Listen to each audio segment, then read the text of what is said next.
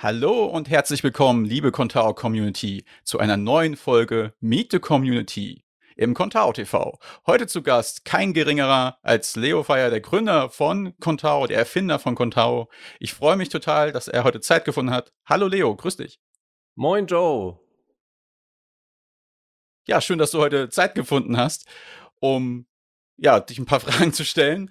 Und ähm, ja, es ist ja auf eine Frage freue ich mich schon die ganze Zeit. Das ist nämlich, ich frage die Leute immer, ob sie oder wie sie dann zu Contao gekommen sind. Und ja, du hast es in vielen Interviews in der Vergangenheit schon beantwortet, aber vielleicht kannst du für alle Zuhörerinnen und Zuhörer und Zuschauer und Zuschauerinnen vielleicht nochmal kurz zusammenfassen, wie ist es eigentlich dazu gekommen, dass du Contao entwickelt hast?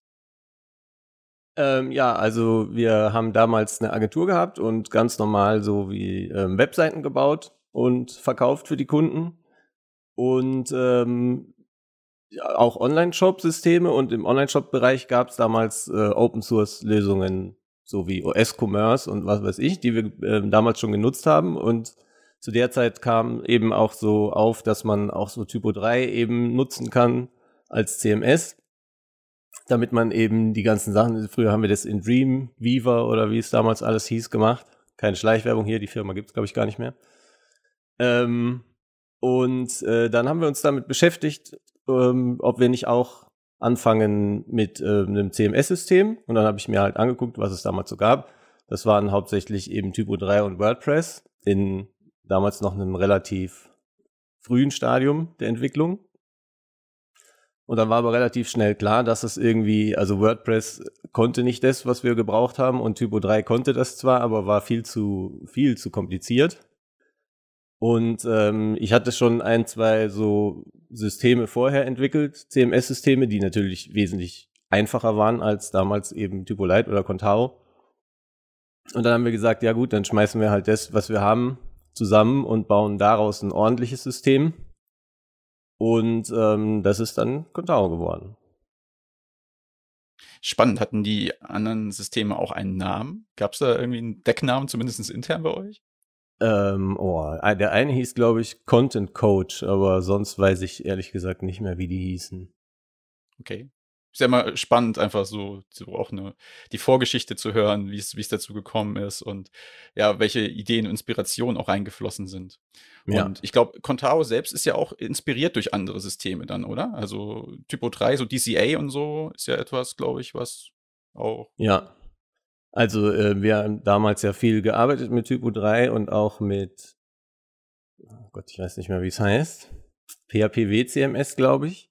Mhm. Und ähm, klar, da haben wir halt Bedienkonzepte übernommen, weil wir mit denen klarkamen und ich mir gedacht habe, da muss ich die Leute, die jetzt mit mir zusammenarbeiten, nicht neu anlernen auf irgendwas ganz anderes. Und ja, da ist schon einige Inspiration eingeflossen von anderen Systemen. Ich glaube, es sind noch sehr viele User von PHP WCMS ja auch damals rübergekommen. Ja, das war damals so der allererste Schwung größerer User. Also da war so ein richtiger Peak in der, im Forum zu sehen. Da haben sich auf einmal ganz viele angemeldet. Und dann haben wir ja, glaube ich, auch, das war auch, glaube ich, der Grund, warum wir dann Contao 2 damals oder Typolite 2 überhaupt entwickelt haben, weil die PHP WCMS Benutzer, die haben bestimmte Anforderungen gehabt, Sachen, die sie bei ihrem System lang vermisst haben und äh, die haben wir dann sukzessive eingebaut und äh, dann habe ich die Tupolite 2 getaggt quasi. Spannend. Ich weiß noch damals, ich glaube nicht, das hieß damals nicht Entwicklermagazin oder was das PHP-Magazin. Auf jeden Fall hatte ich dort auch einen Artikel über Typolite gelesen gehabt, weil das genau auch die Zeit war, ich glaube so 2006 war das, richtig? Das war, ja. Doch. Genau, und da ist ein Artikel erschienen und der hat mich äh, nochmal bestätigt darin, dass es ein gutes System ist, weil ich damit auch rumgespielt hatte. Und ich glaube, da gab es damals noch Mod X, weiß ich nicht mehr. Und mhm. ja, genau. Also bei mir war es auch der Frust, von Typo 3 wegzukommen, weil es mir wirklich, es war halt, es konnte halt sehr viel, es ist ein gutes System, aber es war halt viel zu viel für das, was ich damals benötigt hatte. Und ähm, ja, die moderne Architektur von Typo Light fand ich damals auch super. Also schon mit PHP 5. Ich bin mit PHP ja. 5 damals auch eingestiegen und von daher ist es eigentlich so, ähm, dass du Informatik studiert hast oder so? Wie, wie ist eigentlich dein Background? Ich habe äh, Informations- und Telekommunikationstechnologie oder so, ich weiß es gar nicht mehr, wie es hieß, war ein ähm, Nebenfach oder mein zweiter Schwerpunkt aus meinem BWL-Studium. Also ich bin ja gelernter Bankkaufmann und ähm, habe dann quasi den, der eine Schwerpunkt im Studium war halt Bankwesen und der andere war aber Informations- und ich weiß nicht mehr genau, wie es hieß, IUT war die Abkürzung. Und da haben wir Java gelernt, also ganz klassisch Java-Programmierung. Und dann habe ich mir gedacht, boah, geil, Programmieren ist eigentlich viel besser als den Leuten am Schalter eine Schiffsbeteiligung verkaufen. Und ähm, ja, dann ist der Schwerpunkt quasi immer mehr äh, ins, in die, auf die Programmierung gegangen und so. Und dann habe ich schon gemerkt, das ist eher meine Zukunft als die Bank. Ja, und dann habe ich ähm, ja. Dann habe ich quasi angefangen mit PHP. Damals war ja äh, gerade der Übergang zwischen PHP 4 und PHP 5. Und wenn du aus Java kommst, dann, dann hast du ja so ein bestimmtes Schema im Kopf. Ne? Dann machst du oben Import und dann möchtest du Konstruktor und so weiter. Und das gab's halt alles nicht in PHP 4. Und deswegen war dann für mich auch relativ schnell klar, also wenn, dann geht nur PHP 5. Weil ansonsten hätte ich gar nicht gewusst, was ich machen soll war dann die MVP, ich, ich nenne es jetzt mal äh, äh, MVC, Entschuldigung, MVP. Äh, die Model View Controller Architektur, die ansatzweise in Typolite damals drin war, denn auch inspiriert durch Java oder wo kam das her? Ähm, nee, das war eher, ich habe, damals hat man ja noch so aus Büchern wahnsinnig viel ähm, gelesen und also ich habe ja hier, glaube ich, zwei Regalreihen voll nur mit, mit Programmierungsbüchern über PHP und über eben auch Design-Patterns und so weiter und ähm, da war das eigentlich eher, eher inspiriert. Ich weiß, also ich habe ja bei, mit Java nie im Web-Kontext gearbeitet. Es ist ja nochmal eine ganz andere mhm. ähm, Hausnummer, ganz anderes Environment und so, sondern und deswegen weiß ich ehrlich gesagt gar nicht, wie es da gelöst ist. Okay. Aber sehr spannend. Yannick hatte ja auch erzählt gehabt, dass er, er war ja gelernter Banker sogar. Das mhm. äh, ist zwar nicht das gleiche jetzt wie bei dir in dem Fall, aber es ist ja schon irgendwie eine gewisse Verbindung. Auf ja, gewisse Art und Weise. Ihr habt auf jeden Fall beide zum, zum Entwickeln gefunden. Ihr arbeitet beide am Contao-Core. Äh, lustiger äh, Zufall auf jeden Fall. Mhm. Ähm, das bringt mich zu der Frage, du bist jetzt seit, also Contao ist jetzt 15 oder über 15 Jahre alt, du entwickelst jetzt seit über 15 Jahren Open Source Software.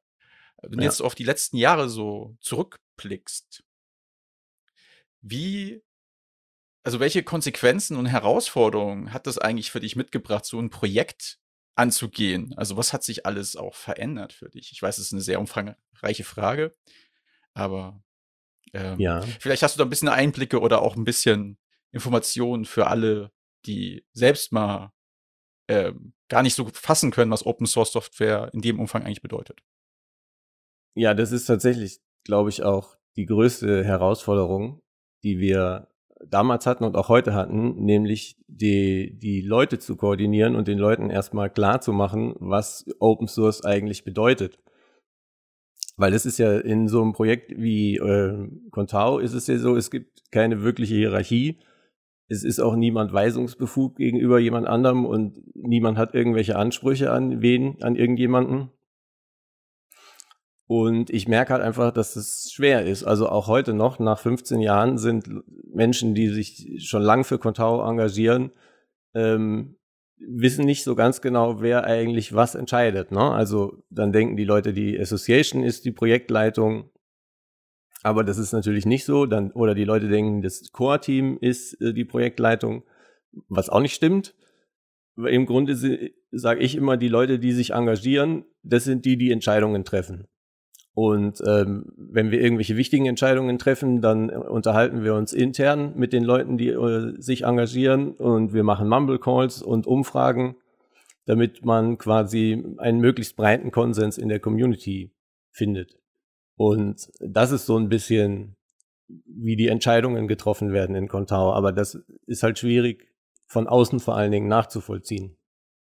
Oder auch, ähm, wir kriegen ja immer wieder die Frage, warum ist irgendein Feature noch nicht eingebaut? Also die Leute denken sich so, wenn wir so ein Entwicklertreffen haben, dann, dann setze ich mich dahin und dann sage ich, Janik, du machst jetzt das und Andi, du machst das. Und ähm, so ist es auch nicht. Ähm, jeder Core-Entwickler contributed das, was er halt für richtig und für wichtig hält. Und ähm, ich kann natürlich sagen, es wäre schön, wenn wir das und das hätten, aber ich kann eben niemandem jetzt wie in so einem, in einer Agentur, in so einem Angestelltenverhältnis sagen, das muss jetzt erledigt sein, bitte setz dich da jetzt hin und mach das. Also im Prinzip basiert alles auf äh, der Eigeninitiative der sogenannten Maker im, in so einem Projekt. Und ähm, ja, diese Maker müssen in, in irgendeiner Form auch koordiniert werden, weil es gibt ja immer wieder, wie zum Beispiel beim Contao TV, ist ja jetzt ein übergreifendes Projekt. Dafür müsste man vielleicht auch mal ein bisschen Marketing machen oder so, oder du brauchst jetzt Input von den Core-Entwicklern. Ne? Und diese ganzen, ganze Koordination läuft quasi über Eigeninitiative. Und das ist halt schon ähm, ganz anders, als man es kennt aus der normalen Arbeitswelt. ja, und für mich selbst ja, so, ist halt. Ja? Entschuldige, wolltest du? Nee, ich wollte nur noch mal ergänzen, dass ja auch so eine Aktion wie Yannick, dass er gesagt hat, wir brauchen einen Hackathon jetzt. Äh, das war eine Initiative, die er ergriffen hat. Ähm, und dass es dafür ja auch Kommunikationsmittel gibt, wie äh, im Slack, so ein, Channel, wo man sich austauschen kann. Das wollte ich nur ergänzen, dass das äh, alles Wege sind, wie man das vereinen kann auch. Ähm, genau. Ja. Ja, und für mich selbst ist natürlich, ich wusste ja damals nicht, was ich tue. Ne? Also ich habe es einfach ähm, veröffentlicht und ähm, dann war ich auf einmal mit recht vielen verschiedenen Meinungen und auch vielen vermeintlichen Ansprüchen konfrontiert. Und da musste ich auch erstmal lernen, damit umzugehen und meinen Weg so ein bisschen zu finden. Und eine wichtige Erkenntnis, glaube ich, ist einfach auch, dass Works for Me heißt halt noch lange nicht, dass es irgendwie für alle funktioniert. Ne? Also ich denke da nur mal an den Safe Mode Hack, den wir einbauen mussten weil halt nicht alle Server so konfiguriert sind, wie es sein soll. Oder Strato 2007, die haben sich ja behende geweigert, die MB-String-Erweiterung für PHP ähm, zu aktivieren und wir mussten dann da unsere eigene Lösung bauen und so. Ne? Also das sind alles so Sachen, wo man halt merkt, in seiner eigenen kleinen Welt, da funktioniert alles schön, aber wenn man dann sich nach außen orientiert, da, da, da geht's dann lustig zu. Ja, das, das äh, glaube ich. Also da lernt man auch ordentlich was dazu. Ich glaube auch vor allem Dinge, also mir geht es zumindest so, wenn ich mich mit Contao beschäftige, lerne ich Dinge, mit denen ich mich sonst nicht so beschäftige, weil ich diese Fälle gar nicht habe, aber durch andere Leute halt inspiriert werde, dass man gewisse Dinge halt auch berücksichtigen muss oder anders machen muss. Ich glaube, gerade im Kontext ja. Barrierefreiheit hast du wahrscheinlich sehr viel auch dazu gelernt. Ja. Und das ist ja auch etwas, was Contao heraussticht oder am Anfang auch als, als Besonderheit hatte, dass es halt ein barrierearmes äh, CMS auch ist. Oder äh, das auch berücksichtigt hatte. Da waren andere Systeme noch lange nicht, wo Contao von Anfang an mit äh, am Start war. Das ist richtig, ja. Aber auch da war es wieder ähm, nicht so, dass wir das geplant hatten oder so, sondern es war halt einfach, wir hatten damals, äh, hat sich die Nina Gerling noch viel engagiert fürs Projekt und äh, ihr Steckenpferd ist halt auch die Barrierefreiheit. Die hat ja da auch schon mal den Biene Award gewonnen und so weiter und sie hat sich da halt eingebracht und hat gesagt, es wäre halt wichtig, dass wir da dranbleiben und so ist es gekommen. Es stand nicht auf meiner Liste damals, bevor, also als ich 2004 dran gearbeitet habe oder so, da war jetzt nicht so, dass ich gesagt habe, es muss auf jeden Fall barrierefrei sein, sondern da kam das gerade erst so auf und man musste erst mal gucken, was ist es und Ne? Aber dadurch, dass wir eben Nina hatten und sie gesagt hat, ich fände es gut, wenn es das hat, so wie Yannick sagt, ich fände es super, wenn wir einen Crawler hätten oder Caching könnten. Und dann kam eben durch die Eigeninitiative kam das dann da rein in Contao. Ja, es ist äh, sehr gut. Das ist auch nochmal ein Aufruf, glaube ich, an alle, die jetzt zuhören und zuschauen, sich einfach an dem Projekt zu engagieren. Es ist ein Mit Mitmachprojekt und ja. jeder ist herzlich willkommen, ähm, mit einzusteigen. Also keine Scheu und keine Berührungsängste. Ähm, alle Leute im Core-Team sind sehr nette Menschen, sehr offen und ähm, respektieren Meinungen auch. Und ja, bringt euch gerne ein. Auf GitHub, im Forum, egal wo. Ähm, wie ist das denn bei dir gewesen? Das Thema Lizenzen ist ja auch so ein Ding, das kommt ja auch mal wieder auf. Ähm, war das für dich, äh, wie, wie bist du da rangegangen eigentlich? Weil viele sagen mal so, oh, es ist LGPL 2, glaube ich, immer noch Contao, richtig? Das hat sich nee, nicht drei, geändert. drei. LGPL nee, drei sogar, Entschuldigung. Okay, okay. Genau, aber wie war das? Äh, wie bist du da rangegangen? Ja, am Anfang war es einfach GPL, weil das alle anderen auch so gemacht haben. Und da habe ich mir gedacht, ja, das kann ja dann nicht falsch sein, wenn es alle machen. Und ähm, dann hatten wir aber relativ schnell auch das Problem, dass die Leute gesagt haben, ja, wir wollen eigentlich gern kommerzielle Erweiterungen auch bauen. Und äh, die können wir aber eigentlich nicht kommerziell lizenzieren, weil die GPL-Lizenz eben verlangt, dass der Code, der auf dem anderen aufbaut, wieder unter der GPL lizenziert wird. Und ähm, das war dann relativ komplex, das Thema. Da haben wir auch viel drüber diskutiert, haben auch geschaut, wie es andere machen. Und ähm, Typo 3 stand damals einfach auf dem Standpunkt, ähm, wir sind ein offenes System und wir wollen eigentlich nicht, dass Leute irgendwas Kommerzielles bauen. Deswegen ist es für uns in Ordnung mit der GPL.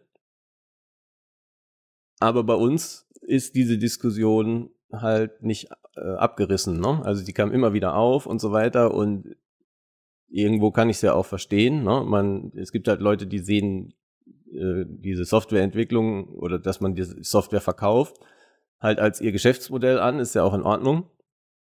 Und dann haben wir gesagt, dann äh, ändern wir es halt auf LGPL. Dann kann im Prinzip jeder machen, was er möchte, solange er die Copyright-Hinweise intakt lässt. Und seitdem okay. sind wir auf der LGPL. Okay.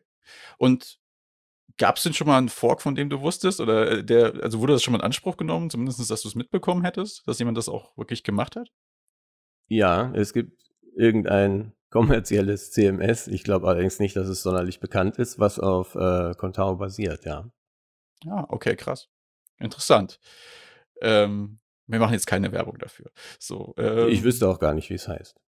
Ja, aber es ist ja interessant äh, zu wissen, dass das auch dann in Anspruch genommen wurde oder ähm, dass es das halt auch der Unterschied ist in den Lizenzen. Das ist eine Frage, die immer wieder aufkommt und ähm, viele nutzen deswegen auch, glaube ich, Mid-Style und aber ich glaube, die meisten wissen eigentlich gar nicht.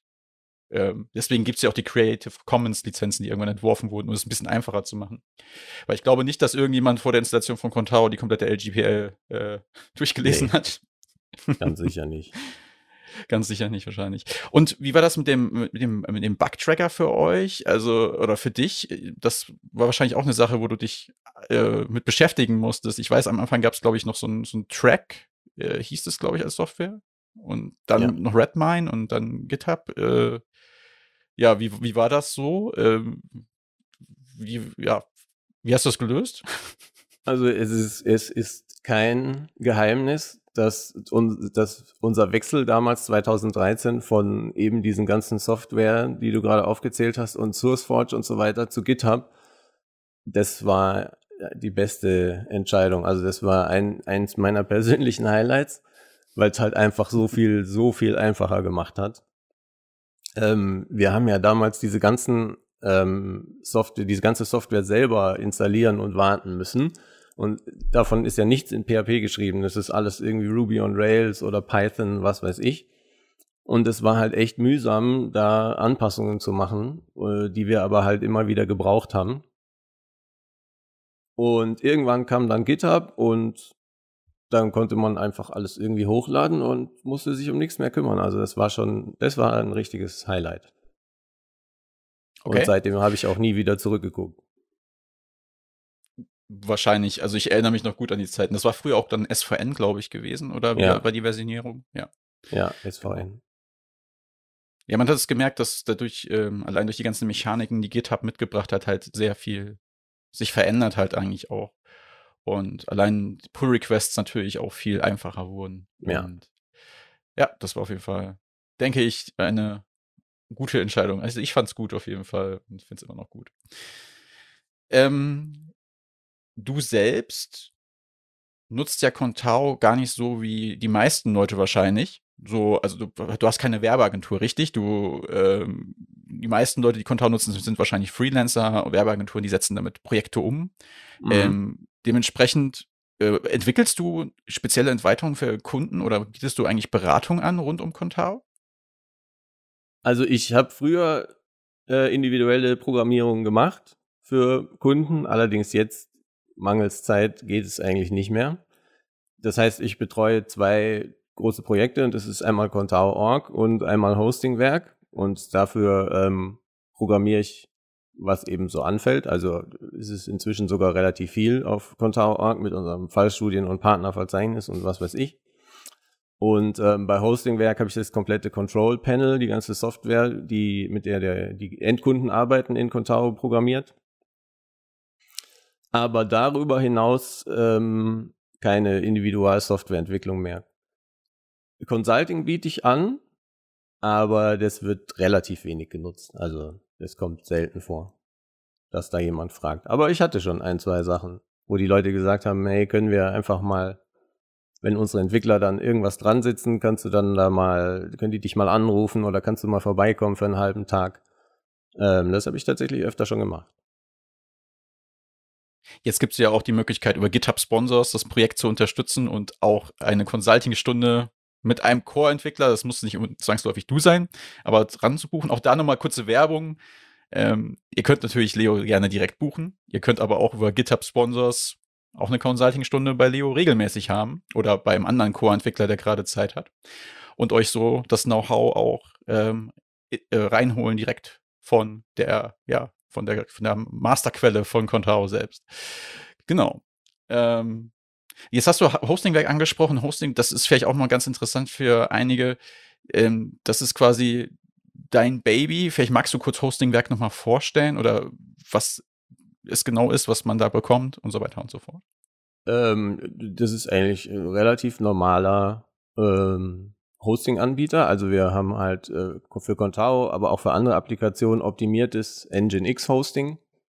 Und im Prinzip unterscheidet sich das nicht von von, von allen anderen Hostern, die man so kennt.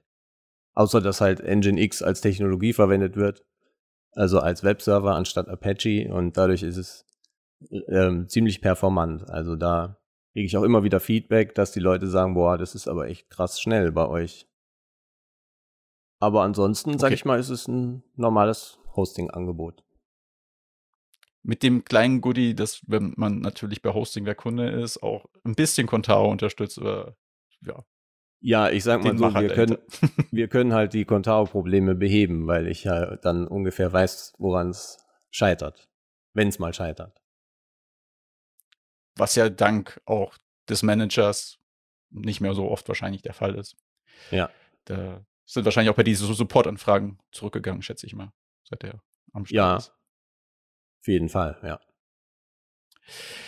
Wie ist es eigentlich, wie viel Zeit investierst du eigentlich denn in Contao? Du hast gesagt, du entwickelst Extensions für äh, Contao.org, äh, aber das ist an Hosting, aber du arbeitest ja auch am, ja, am, am Core von Contao, an neuen Features, an dem Beheben von Bugs. Wie viel Zeit ist das durchschnittlich? Da sagen wir mal einen halben Tag pro Tag.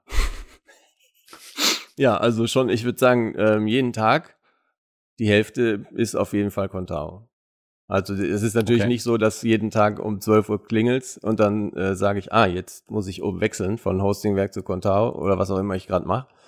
Aber es gibt halt schon, also es gibt Wochen, da sitze ich jeden Tag an Contao, acht Stunden.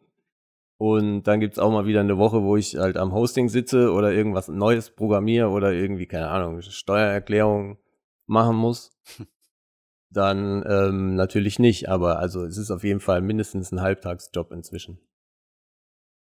Und an, an Contao sitzen heißt ja auch nicht nur dann programmierst du an Contao, sondern es gibt ja auch sehr viel organisatorisches, was dann erledigt werden will. Ja. Und ja, das tatsächlich schätzt man, glaube ich, oftmals. Ja, ja. Also der Anteil an echter, tatsächlicher Programmierung ist wirklich nicht so wahnsinnig viel mehr inzwischen. Also ich mache viel Code Review natürlich und äh, Release Management da geht auch immer relativ viel Zeit drauf, das glaubt man gar nicht.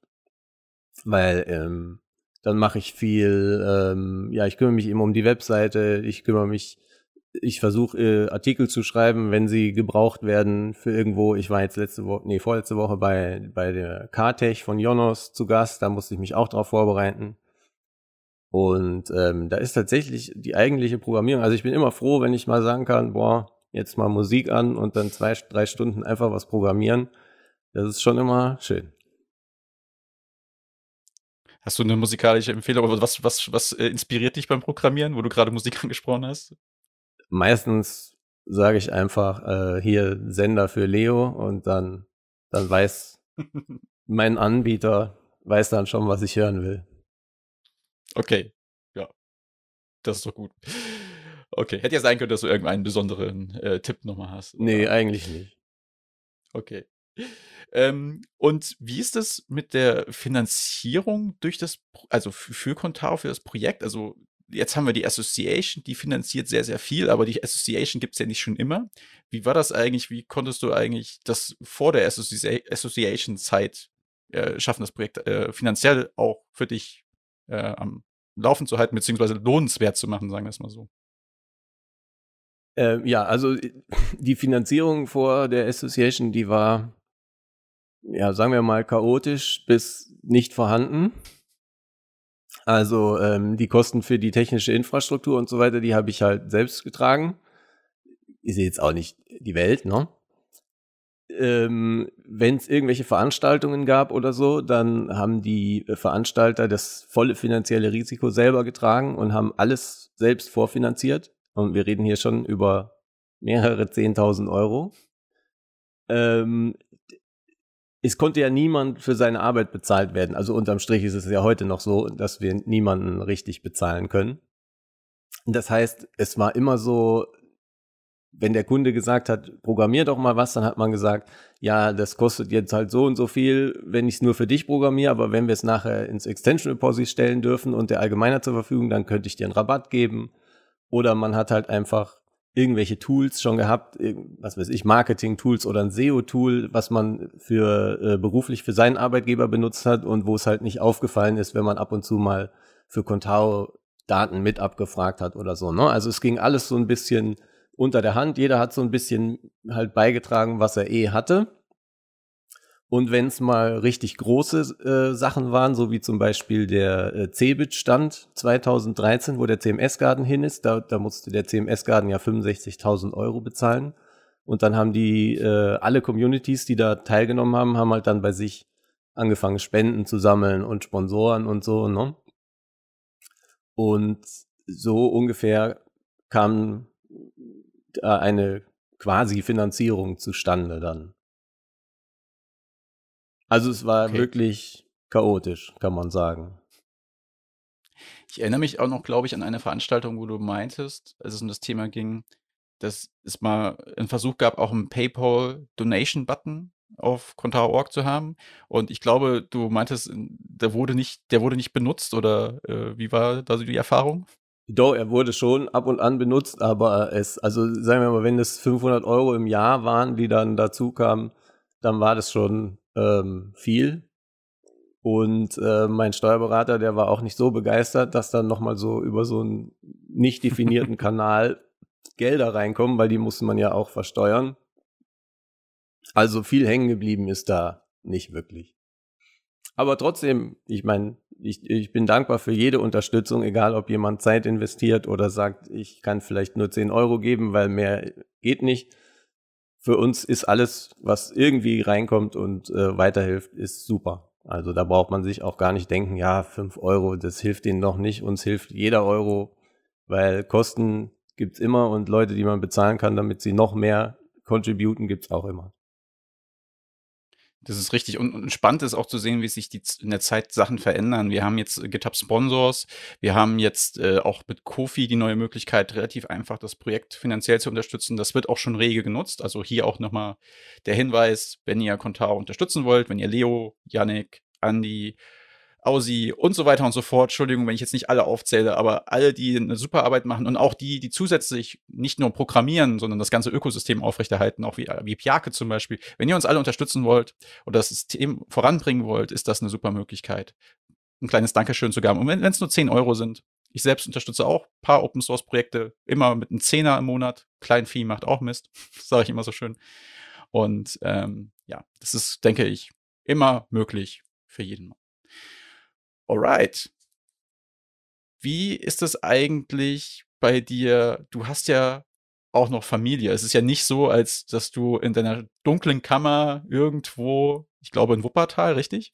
Mhm. Oder bei, genau, dass du in einer dunklen Kammer da irgendwie sitzt und ähm, vor dich hin programmierst und arbeitest. Ähm, wie schaffst du es eigentlich, den Spagat zwischen Familie und Arbeit äh, zu meistern?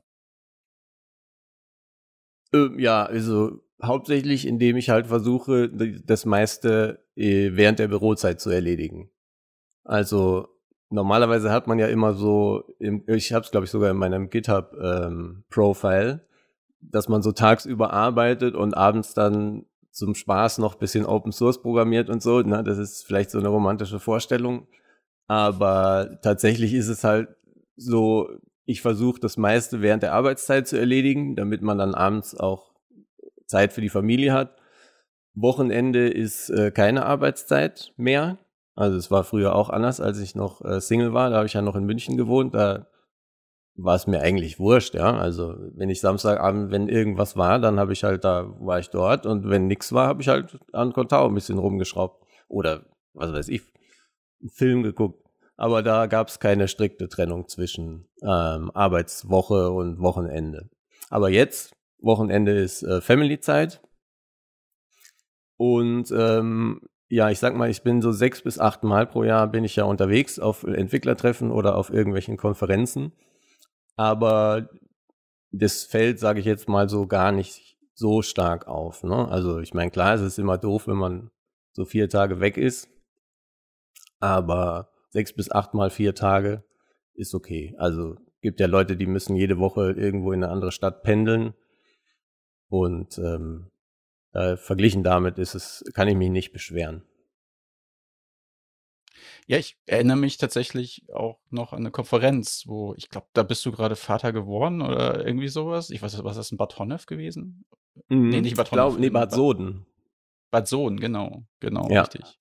Da dachte ich noch so großen Respekt, also das ist äh, bestimmt nicht einfach, sowas dann irgendwie auch zu managen, weil es natürlich, ja, es greift halt schon ins Privatleben ein dann, ne? Auch dann. Ja, die, die Konferenz war ja damals ähm, so ein bisschen die Bring Your Family Konferenz sag ich mal. Also da war ich ja nicht der Einzige, der mit der ganzen Familie angerückt ist, sondern etliche andere eben auch, damit die, die sich, die jetzt nicht an der Konferenz teilnehmen wollten, die haben ja dann tagsüber ihr eigenes kleines Eventprogramm gehabt. Und ähm, also das war schon eine super Konferenz, aber ich, ich habe auch gemerkt, dass es halt schwierig ist, sich dann überhaupt noch auf die Konferenz zu konzentrieren. Ne? Also in, ich habe seitdem nicht wieder gemacht und Bring Your Family ist zwar cool, weil wir ja eine große Contao-Familie sind, aber bei so einer Konferenz muss man sich halt schon auch ein bisschen ähm, konzentrieren, ne? weil allein mit den ganzen Leuten zu reden, die alle gerne auch mal ähm, irgendwie was sagen wollen dazu, das, ist, das kostet ja schon unendlich viel Zeit, ne? Und das läuft ja mhm. alles zwischen den Vorträgen. Und wenn man dann sagt, ja, jetzt ist aber Abend und wir müssen jetzt Family Time machen und dann sitzt man halt in der vertrauten Runde mit Freunden und Familien und so, dann fällt es halt komplett weg. Und das ist auch nicht der Sinn der Sache.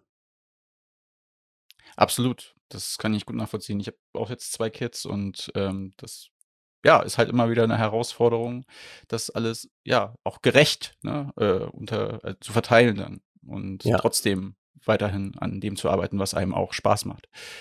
Und ähm, genau, von daher finde ich es immer wieder eine spannende Frage, Mhm. Und du hast jetzt gesagt, Familie, Freunde, Contao selbst hat aber auch deine Familie oder deinen Freundeskreis erweitert, richtig, oder? Ja, ja, auf jeden Fall. Ähm, richtig krass sogar. Also ähm, ist es ja mein Lieblingsbeispiel immer, ähm, ich bin ja hier nach Wuppertal gezogen und äh, kannte hier direkt jemanden, der Alexander Bröst, mit dem treffe ich mich auch immer noch regelmäßig. Der äh, wohnt, ja, ich sage mal, fünf Straßen weiter oder so. Also maximal einen Kilometer von hier weg. Und ähm, das ist natürlich Wahnsinn gewesen. Ne? Also ich bin weg aus München in eine fremde Stadt. Und dann sagt man immer, ja, da kennt man ja keinen. Aber bei mir war es halt dank Contao so, ich kannte direkt jemanden.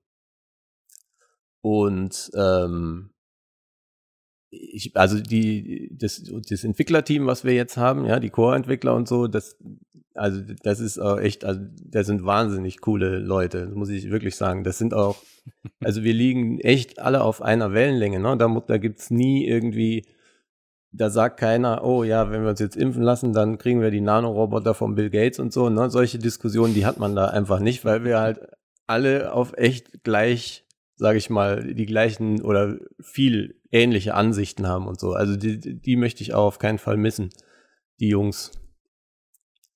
Und außerdem habe ich dadurch auch die Möglichkeit gehabt, ähm, die Schweiz kennenzulernen. Ich bin ja, wie gesagt, in München geboren und aufgewachsen. wir waren damals oft in Österreich und so, also da habe ich einen guten äh, Draht hin gehabt.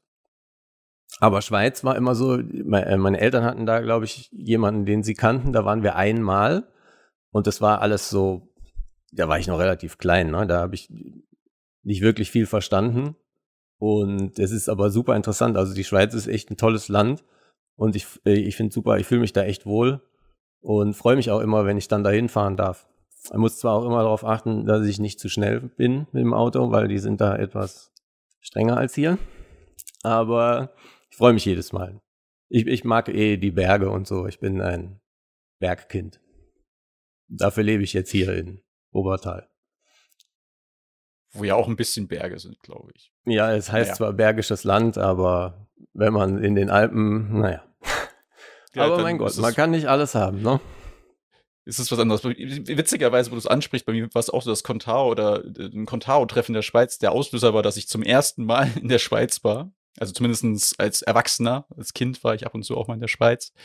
Ähm, auch in Österreich war ich als Erwachsener durch Contao tatsächlich ähm, das erste Mal. Also man kommt auch ein bisschen rum und es ist einfach auch schön, ähm, Neues kennenzulernen. Und ja, dadurch, dass das, Core, dass das Core-Team auch so gemischt ist, lernt man, glaube ich, auch viel einfach auch über die Mentalitäten und auch über Menschen auch noch dazu. Und ja.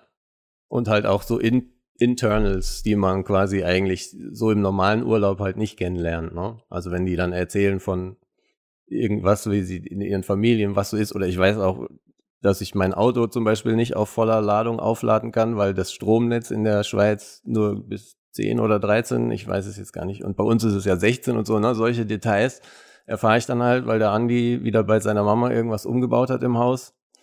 Und ne, das sind halt schon, also das ist einfach toll. Also das mag ich sehr an dem Ganzen. Das glaube ich. Und auf die, du hattest die Entwicklertreffen angesprochen, wo wir jetzt gerade auch bei dem Core-Team sind. Wie, wie läuft das eigentlich ab, so ein Entwicklertreffen? Also, ähm, du hast gesagt, familiär auf jeden Fall. Ich glaube, ihr kocht zusammen oder so, kann das sein? Ja, ähm, ja. Also einen von den Abenden kochen wir zusammen. Die anderen beiden gehen wir meistens essen oder bestellen Pizza, weil ähm, einfach um die Zeiten noch effektiver zu nutzen.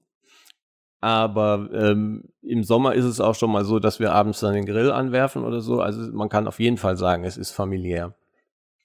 Und ähm, meistens läuft es halt so ab, dass wir, ähm, also dass wir vorher Tickets sammeln und Ideen sammeln. Immer wenn irgendwer was sagt, oh, das müssten wir mal auf dem Entwicklertreffen besprechen, dann schreibt er es kurz in Slack und ich sammle das dann alles. Und dann mache ich ähm, so, sagen wir mal so Karteikarten, also so Zettel, auf denen halt dann die verschiedenen Diskussionspunkte und Aufgaben stehen. Und dann am ersten Abend kommt der auf den Tisch und dann guckt sich jeder durch, was so gemacht werden muss oder was so diskutiert werden soll. Und dann oft ist es so, dass jemand sagt, ach guck mal, das Thema, damit wollte ich mich schon lange beschäftigen. Dann nimmt er sich den Zettel direkt und sagt, da arbeite ich morgen dran. Und ansonsten ähm, meistens nach dem Frühstück setzen wir uns halt dann hin und besprechen, was äh, zu besprechen ist und dann verteilen wir Aufgaben und arbeiten dran. Und das meistens bis ein, ein Uhr nachts oder so. Also es ist schon immer straffes Programm, aber es macht halt total Spaß, weil jeder hat halt also erstmal lachen wir auch viel dabei, ne? vor allen Dingen, wenn irgendwelche Sachen nicht klappen. Und ähm, dann haben wir in der Schweiz das Glück, dass bei dem Haus so ein Pool dabei ist. Das heißt, im Sommer ist dann auch so, dass wenn man gerade den Kopf total voll hat und nicht mehr kann, dann springt man halt mal kurz in den Pool für 15 Minuten. Und ähm, danach geht's dann weiter. Also es ist wirklich eine super entspannte Arbeitsatmosphäre. Wahrscheinlich so wie wie Google oder Facebook das immer sagen mit ihren Headquarters, wo dann der Kicker drin steht und was weiß ich, ne? Also so in der, also in, in klein ist das dann bei uns. Und es ist immer wahnsinnig ähm, effektiv. Also was da immer rauskommt, das, das ist unglaublich. Also ich habe früher selber noch teilweise ähm, gearbeitet und gesagt, ich setze jetzt mal das um oder so, aber jetzt ist es inzwischen so, dass ich halt viel nur noch Pull Requests review, weil halt so viel Output kommt von diesen Entwicklertreffen. Also die sind echt wahnsinnig cool, zum einen für uns, aber auch wahnsinnig produktiv für Contaro. Klingt gut. Also ich, ich lese auch immer, ich kann es kaum erwarten, dass Yannick die Zusammenfassung schreibt und man sie reinsaugen ja. kann, lesen kann. Es ist einfach, es klingt auf jeden Fall immer sehr, sehr gut und durch die Gespräche mit euch hört man das auch immer wieder. Von daher ist es, glaube ich, cool, dass auch jetzt die Zuhörer und Zuhörerinnen und Zuschauer und Zuschauerinnen ähm, dementsprechend ähm, da nochmal einen Einblick gefunden haben. Und ähm, die, die, die Frage, die ich jetzt noch habe dazu, äh, macht ihr da auch ab und zu Musik? Ich weiß, dass Yannick, er spielt ein bisschen Gitarre und bei dir weiß ich, du hast ja quasi, ja, sogar einen musikalischen Background. Ähm, macht ihr da auch was in die Richtung oder äh, ist es eher nee. nur Coding und ja. okay? Also das, da ist rein der Nerd-Aspekt, wird da okay. ausgelebt. Ähm, okay. Ich mache sowieso inzwischen keine Musik mehr, weil halt hinten und vorne die Zeit fehlt. Ähm, außerdem sind da die meisten Musiker, die ich so kennengelernt habe und so, die wohnen alle immer noch in München. Und da ist es immer so blöd mit der Anfahrt. Ähm, deswegen, also ich habe die Instrumente hier. Hier im, wir haben im Haus ein Klavier, ein Schlagzeug habe ich hier stehen, so ein E-Schlagzeug und halt meine Gitarren. Aber ich spiele nur noch für mich. Und das auch nicht mehr so wahnsinnig oft. Okay. Was, was für Musik hast du gemacht früher? Also die, äh, die Band, sag ich mal, die, mit der wir am meisten gemacht haben, das war so eine äh, Rock'n'Roll, Rockabilly-Band. Aber ich hatte auch zwei Hochzeitsbands, die haben halt so klassisch bayerische Hochzeiten mit allem, was dazugehört. Ähm, quer durchs Gemüsebeet. Und eine Band hatte ich, mit der haben wir so eigene Sachen geschrieben. Das war so ein bisschen in die Rockrichtung, aber ja, ich meine, es gibt viele Bands, die eigene Sachen schreiben und auf jede Band, die damit Erfolg hat, kommen wahrscheinlich 15 Millionen Bands, die es leider nicht schaffen. Äh, ich das bin nicht ist, unglücklich, das dass ich hier gelandet bin bei der Programmierung und jetzt nicht, gerade jetzt in der Corona-Zeit, wo haben wir auch, ich krieg's ja mit, bin ja noch mit vielen mhm. äh, befreundet, die dann auch jetzt Schwierigkeiten haben, weil halt die Auftritte ausbleiben und so. Ja, absolut. Das ist für die Branche gerade sehr, sehr hart und ja, ja das äh, ist richtig auf jeden Fall. Kam, äh, gibt es denn äh, eine Hoffnung äh, eines Contao-Songs von Leo selbst? Also es gibt ja den Contao-Song. Hattest, hattest ja, du schon mal überlegt also, gehabt? Äh, nee, habe ich tatsächlich nicht, aber ähm, den Contao-Song, also besser als der jetzt ist, kann man es, glaube ich, nicht machen. Deswegen will ich das gar nicht erst, würde ich das auch gar nicht erst versuchen. Ähm, nee, der ist einfach lustig und ähm, super. Ich, ich glaube nicht, dass man das besser hinkriegt. Der Christian hat ja eingeladen, ne? hat er schon gesagt, so, ja, willst du nicht mal eine Metal-Version machen oder eine Punk-Version oder irgend sowas. aber naja, wer weiß. Also, du hast natürlich recht, also der ist echt gut. Aber naja, vielleicht gibt es ja noch irgendwann, wenn du Langeweile hast, nichts mehr zu tun hast, wahrscheinlich ja. nie. Ähm, genau, darauf warte ich auch schon seit Jahren. Lass das mal kommen. Langeweile. Und ähm, de, dein Musiker-Dasein hat das inspiriert dazu, dass man die Demo als Music Academy macht. Also die, bevor es die aktuelle Demo gab, äh, hieß die Demo ja Music Academy. Hat das damit zu tun? Ja, da, also ich hatte ja die Fragen von dir schon vorab gekriegt und über die Frage musste ich tatsächlich am längsten nachdenken, weil ich es nicht mehr wusste. Ich weiß es nicht mehr. Ich weiß nicht mehr, woher der Impuls kam mit der Music Academy. Aber ich bin mir ziemlich sicher, dass mein Musiker-Dasein ähm, damit was zu tun hatte oder da, dass ich mir dann gedacht habe, ach ja, komm, Musiker, äh, da kenne ich mich aus. Dann bauen wir quasi jetzt hier so, als wäre das so eine, so eine Berkeley College oder so. Das ist ja quasi der Anwendungsfall, ne? wo es Professoren gibt und, und ähm, Studenten. Und da habe ich mich sicherlich wohlgefühlt drin in dem Thema. Aber ich weiß nicht mehr, wie ich dazu kam, dass das die Music Academy wurde. Ja, so, ich hatte tatsächlich damals mir das so hergeleitet gehabt, so, naja, er macht Musik und hier Music Academy, vielleicht ist er da ja auch noch irgendwie ehrenamtlich tätig oder vielleicht sogar äh, verdient er noch Geld als Musiklehrer. Das war so das, was mir durch den Kopf gegangen ist anfangs. Ja. Bis ich mich selbst mit dem Thema Demo mehr beschäftigt hatte. Äh, ja. Und ähm, ja, das ist, äh, finde ich immer so ganz interessant, wie man sich dann so Sachen zurechtspinnt. Ich bin auch mal ganz äh, äh, fasziniert davon, was unsere Community nach, nach einer Ausstrahlung immer so nochmal interpretiert oder auch mitnimmt aus den Gesprächen. Das äh, ist immer sehr, sehr erstaunlich. Und das bringt mich noch zu dem Punkt ähm, Demo und Highlights. Also deine mhm. persönlichen Highlights. Du hattest vorhin schon ein Highlight angesprochen gehabt mit äh, GitHub, dass das ein Highlight war. Ja. Ähm, Gibt es noch weitere Highlights? Die Demo hat wahrscheinlich nicht so dazu den Highlights gehört, schätze ich mal, weil das ist halt was, was man braucht. Aber gibt es andere Highlights, die du ähm, noch ja, erwähnen möchtest, herausheben möchtest?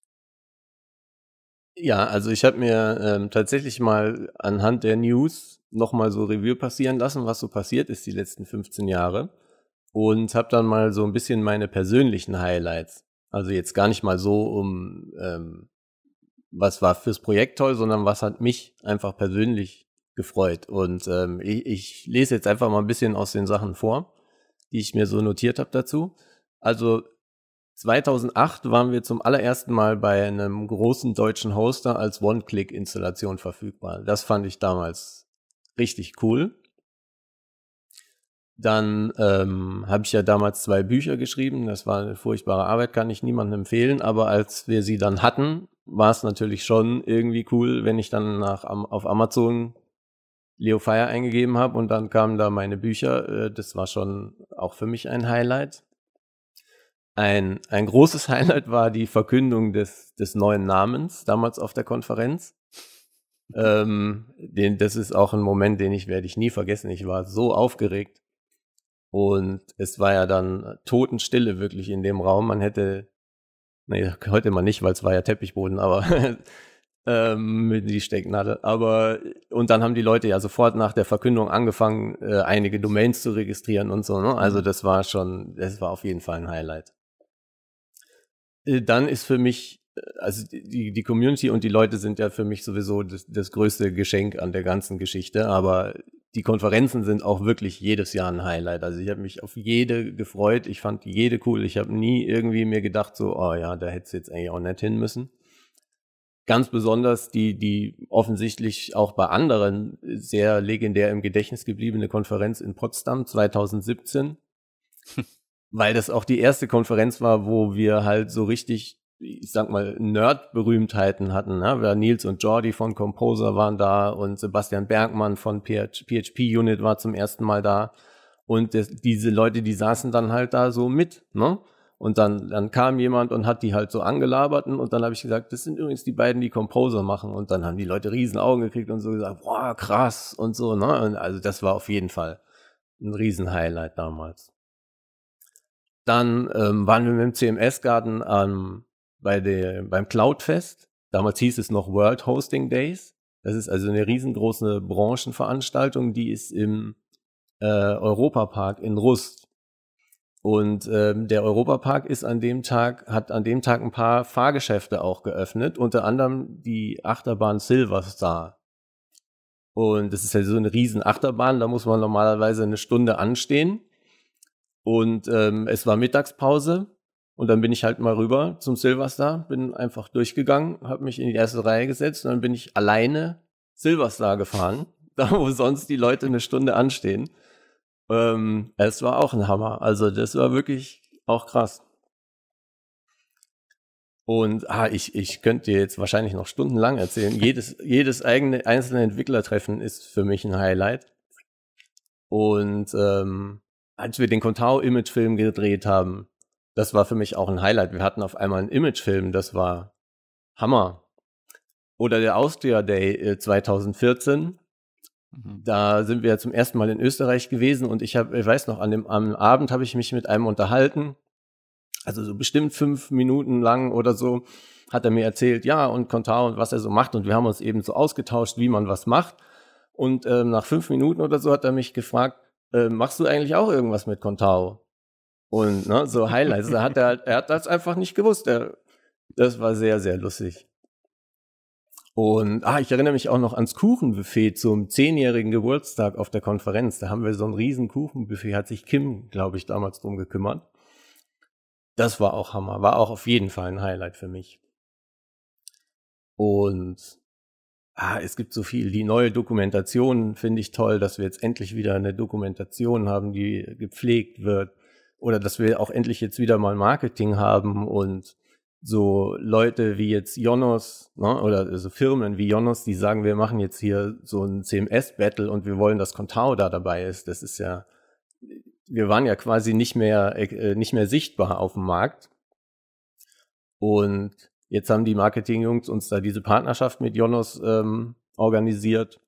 Und jetzt werden wir auf einmal wieder berücksichtigt. Ne? Und wenn es heißt CMS-Battle, da muss Contao dabei sein. Und das sind natürlich auch, das sind Highlights. Da freue ich mich jedes Mal sehr drüber, weil ich glaube, das bringt uns weiter. Ja, äh, krass. es sind, wie gesagt, 15 Jahre. Es ist boah, ja, das ist eine sehr, sehr viel Zeit. Zeit ja. ne? ja, absolut, absolut. Ja, cool. Wie äh, sieht das denn für dich aus, wenn du jetzt in die Zukunft blickst? Gibt es, was, was wünschst du? Du hast jetzt gesagt, okay, das alles passiert, aber was äh, würdest du dir denn noch in der Zukunft wünschen für Contao selbst? Also hauptsächlich wünsche ich mir natürlich, dass das Projekt weitergeht. Und ähm, ich wünsche mir auch, dass sich in Zukunft immer noch so viele äh, tolle Menschen engagieren für Contao. Ich, äh, ich wünsche mir auch zum Beispiel, dass niemand aus der Community jetzt durch Corona oder so in die Insolvenz gezwungen wird. Ne? Also dass wir quasi alle äh, überleben in Anführungszeichen. Ähm, ich wünsche mir aber auch zum Beispiel, dass wir ähm, wachsen, also mehr Marktanteile haben. Ich bin kein Freund von der Internationalisierung. Ich habe es äh, gehört im Interview mit Christian Feneberg, der auch gesagt hat, es wäre cool, wenn man international wächst. Und ja, natürlich, es wäre cool, keine Frage. Aber wir sind halt sehr auf den Dachraum orientiert und haben da im Schnitt gerade mal drei Prozent Marktanteil. Und ähm, ich finde eigentlich, das könnten auch sechs Prozent sein oder zehn Prozent. Und solange man sage ich mal, zu Hause jetzt da noch nicht so ein Standing hat, finde ich es falsch, äh, auf den Weltmarkt zu gucken. Ich wünsche mir, dass Contao im Dachraum wächst und wir, sagen wir mal, 10 Prozent, sage ich jetzt einfach mal. Oder 18 Prozent, weil von der FDP, die ist 18, ist ja eine gute Marke, um sie zu verfehlen, hat sie uns ja gezeigt. Nee, aber sagen wir 10 Prozent. ähm, das fände ich super. Alright das ist doch ein guter Ausblick auf jeden Fall oder eine äh, gute Ziele, die man vielleicht in Aussicht haben kann, an denen man auch arbeiten kann und an, an denen auch hart gearbeitet wird. Also du hattest es ja schon gesagt gehabt, auch das Marketing-Team arbeitet sehr hart für Contao, bringt sehr viele Sachen auf den Weg, auch einfach, was sehr wichtig ist, weil, wie gesagt, die Sichtbarkeit lange Zeit, ja, nicht so da war. Von daher auch nochmal vielen Dank an die Kollegen, die sich da reinhängen in die ganze Materie. Und ja, wir sind jetzt schon am Ende unseres Interviews tatsächlich angekommen. Die Zeit verfliegt mal wieder. Ja, wirklich, äh, tatsächlich. Krass. Ja, und ähm, da würde ich dir jetzt nochmal die Möglichkeit geben, nochmal Worte an unsere, an, an, die Community, die gerade an dem Bildschirm und äh, über die Bluetooth-Box, wie Olli Schulz und Jan Böhmer immer so schön sagen, ähm, hängen. Ähm, ja, ein paar Worte zu richten. Ja, ich kann eigentlich nur sagen, ähm, mir fehlen wirklich die persönlichen Treffen und ich freue mich wahnsinnig, wenn ich euch hoffentlich bald alle wiedersehe. Das war kurz und aussagekräftig. Das hoffen das ist wir tatsächlich, alle. Ja, also das merke ich am, am meisten wirklich, dieses am Abend zusammensitzen bei der Konferenz oder beim Camp oder bei was auch immer und einfach bisschen Quatsch zu reden und auch ein bisschen technisch und äh, fachlich und so, ne? Aber einfach oder hier mal einen Gin Tonic zusammen trinken, das sind wirklich Sachen, die die fehlen mir. Das habe ich jetzt nochmal durch diesen längeren Zeitraum der Abstinenz gemerkt. es ist zwar auch immer anstrengend, keine Frage, aber es fehlt einem. Also mir persönlich fehlt sehr. Aber mal gucken, Absolut. vielleicht wird's ja bald besser. Das legendäre Autobier. Ja, Autobier. ja, in diesem Sinne, vielen, vielen herzlichen Dank, dass du Zeit gefunden hast. An ja, euch gerne. alle nochmal wenn euch die Sendung gefallen hat, dann könnt, und ihr seid noch nicht abonniert, äh, habt noch nicht den Contao-Channel abonniert, dann könnt ihr das sehr, sehr gerne machen. Dafür gibt es da unten so einen Button, den man klicken kann. Und ansonsten freuen wir uns natürlich auch immer für einen Daumen nach oben. Und ja, wir hoffen, euch bald wieder hier mit einem neuen Gast begrüßen zu dürfen. Wir hoffen, dass es euch gefallen hat. Und ja, bis dahin, macht's gut und bis bald. Ciao und bleibt alle gesund, Ciao. wie Leo gesagt hat. Ja.